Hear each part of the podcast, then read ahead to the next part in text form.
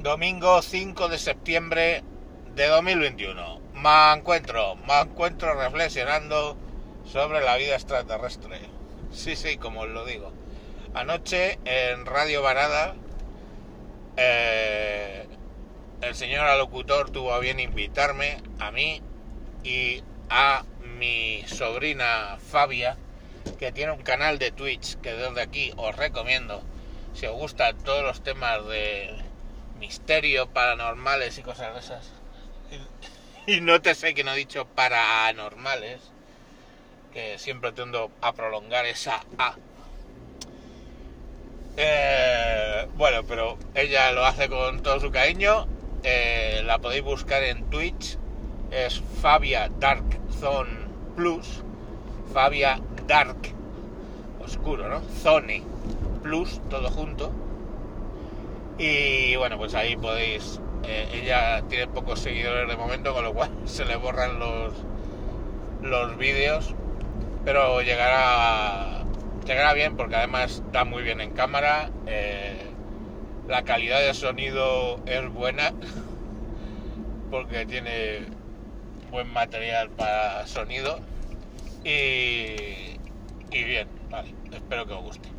Entonces el, programa saldrá supongo que entre semana. Pero bueno, yo quería comentar aquí rápidamente lo que pienso en realidad del tema, ¿no?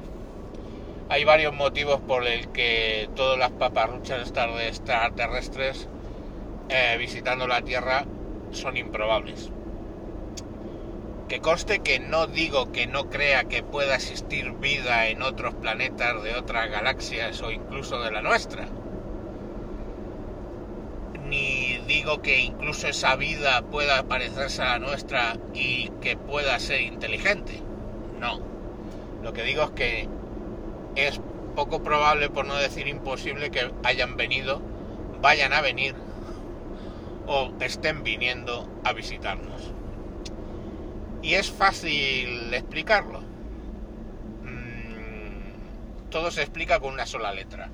Aunque a que nunca os habían conseguido explicar algo con una sola letra, pues yo lo puedo explicar con una sola letra. La letra C. Y ahora, hasta aquí el programa de hoy. Bueno, no, venga, os voy a explicar un poco más esa C. La C es la velocidad de la luz, 300.000 kilómetros por segundo, una velocidad alucinantemente rápida, pero limitada. Fijaros que la luz, por ejemplo, del astro más cercano, que es el Sol, tarda 8 minutos en llegar a la Tierra. O sea, a- mirad al cielo, si veis el Sol, probablemente hay probabilidad de que el Sol haya desaparecido y la luz que tú estás viendo es la que emitió hace 8 minutos. Porque está a 8 minutos luz de la Tierra. Próxima Centauri, la estrella más cercana a, a la Tierra, está a 4 años luz. O sea, sé, la luz tarda 4 años en llegar a nosotros. Fijaros que si viajando, viajando a la velocidad de la luz, llegaría aquí alguien de Próxima Centauri, estaría aquí haciendo sus cosas y luego la vuelta otros cuatro años. Pero hay un problema con eso, que no es posible para un objeto con masa alcanzar la velocidad de la luz. Y cuando digo no es posible, es porque matemáticamente no es posible. Para acelerar un objeto con masa, una masa X, a la velocidad de la luz, para llegar a la velocidad de la luz necesitas energía infinita, cosa que no hay en el universo, ¿vale? El universo tiene una cantidad desconocida, pero por supuesto limitada, de energía en él. Entonces es difícil gastar más energía de la que hay en el universo para acelerar algo a la velocidad de la luz. Entonces matemáticamente es que es imposible. ¿Podemos al- alcanzar una fracción de la velocidad de la luz? Sí, claro. Una estimación que no hice yo, sino que ha hecho algún otro, otro divulgador, fue que para viajar de Próxima Centauri a la Tierra o viceversa, a un tercio, o sea, alcanzando un tercio de la velocidad de la luz, que ya es una velocidad alucinante, 100.000 kilómetros por segundo, pues tardaríamos 25 años, teniendo en cuenta un periodo de aceleración hasta ese tercio de la velocidad de la luz y luego un periodo de desaceleración desde esa velocidad. Porque mm, tenemos a Newton también, aparte de Einstein, que ahora te explicaré por qué va jodiendo, tenemos a Newton jodiendo. Porque claro, si tú paras automáticamente la nave, el resto del contenido sigue con su inercia y quedas un poco eh, hecho puré. Entonces, básicamente tienes que acelerar en un régimen que tolere tu organismo y frenar en un régimen que tolere el organismo. Y como no conocemos cuán resistente sea el organismo de un extraterrestre, pues eh, tenemos que asumir que sería similar al nuestro e incluso le podemos dar un pequeño margen a favor de él que bien podría ser un margen en contra, que aguanten peor las aceleraciones que nosotros. Pero vamos, la cuestión es, si asumimos eso, estaríamos hablando de 25 años de venida, hacer aquí sus cosas y 25 años de vuelta. Ya empieza a ponerse mal, o sea, si pierdes 50 años de tu vida en ir y volver. Pero es que ahí cuando os dije que os dije que iba a venir Einstein a joderlo todo, pues aquí aparece Einstein, que cuando tú viajas a una velocidad, la que sea, pero vamos, especialmente notorio cuando viajas a velocidades cercanas a la velocidad de la luz, el tiempo para ti pasa más lento que para las personas que no están moviéndose. De hecho, el tiempo pasa a la velocidad a, velocidad distinta para los astronautas que orbitan la Tierra a eh, eh, eh, no geoestacionariamente, o sea, que, orbitan la Tierra. ¿Por qué a esa velocidad? Pues a lo mejor vienen con un segundo de retraso o algo así, ¿vale?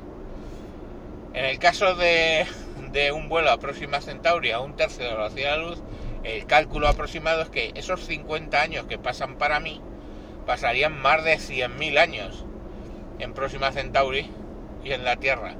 Lo cual quiere decir básicamente que por viajar tan rápido, el señor marciano deja a la señora marciana y a sus hijos allí en Próxima Centauri, se mete, pasan 25 años, está aquí, pasan otros 25 años y cuando llegan, pues es que ya ni los hijos de los hijos de los hijos de los hijos, ni probablemente hasta su raza sigue existiendo. ¿Por qué? Porque básicamente han pasado 100.000 años. ¿eh? hace 100.000 años estaban los neandertales en la Tierra, ¿sabéis? Por eso os digo que hasta la raza es posible que hubiera cambiado. Entonces eso eh, es una cuestión, ¿no? La velocidad de la luz, un problema para venir aquí. Segundo problema, bueno, eh, la velocidad de la luz siempre tratan de decir, bueno, el hiperespacio, bueno, los agujeros de gusano, bueno, los... Em, el motor de curvatura, todo ese rollo. Motor de curvatura le pasa lo mismo, tenemos el problema de la energía. Para curvar el espacio en una distancia, pongamos por caso como del diámetro de la Tierra, necesitas, que no sabéis qué, una masa o energía equivalente a la Tierra. Pues imaginaos la, si tenéis que hacer un viaje largo curvando el espacio, la cantidad de energía que tenéis que utilizar. O sea, mm, básicamente no parece probable que pueda generar un motor de curvatura. Que si pliegas el espacio de una manera, mm, pliegas el espacio, pues sí, efectivamente el motor de curvatura funcionaría.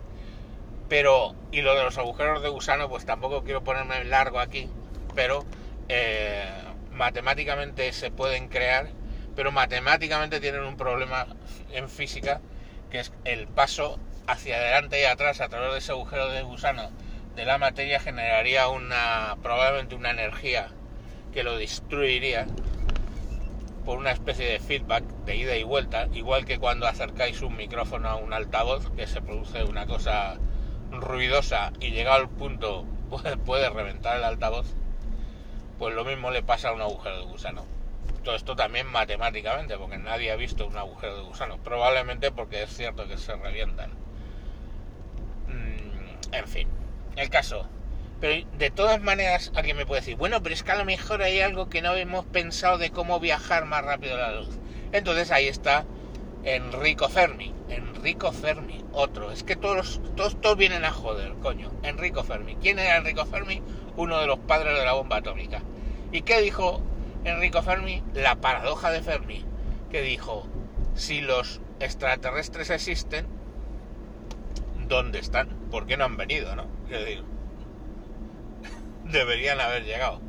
Han pasado, incluso a velocidades sublumínicas, han pasado muchísimos miles de millones de años para poder haber venido aquí.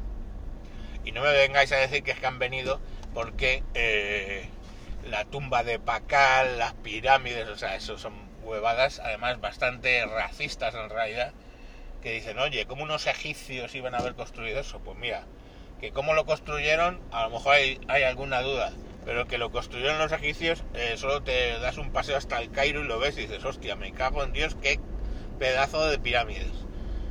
O sea que si las construyeron es que pudieron hacerlo, ¿verdad?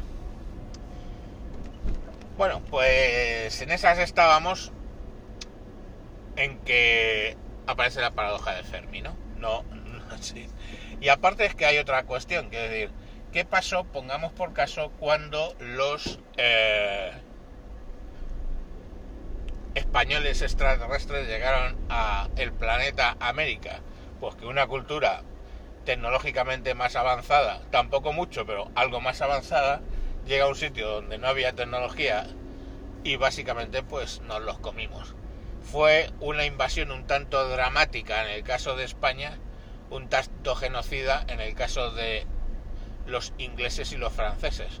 Por eso en las zonas donde estuvieron ingleses y franceses no hay indios y en las zonas que tuvieron influencia española sí que hay indios y por supuesto hay mestizaje. Pero bueno, eh, ¿qué vamos a hablar? Son los, los, extraterrestres, son sus costumbres, hay que respetarlas.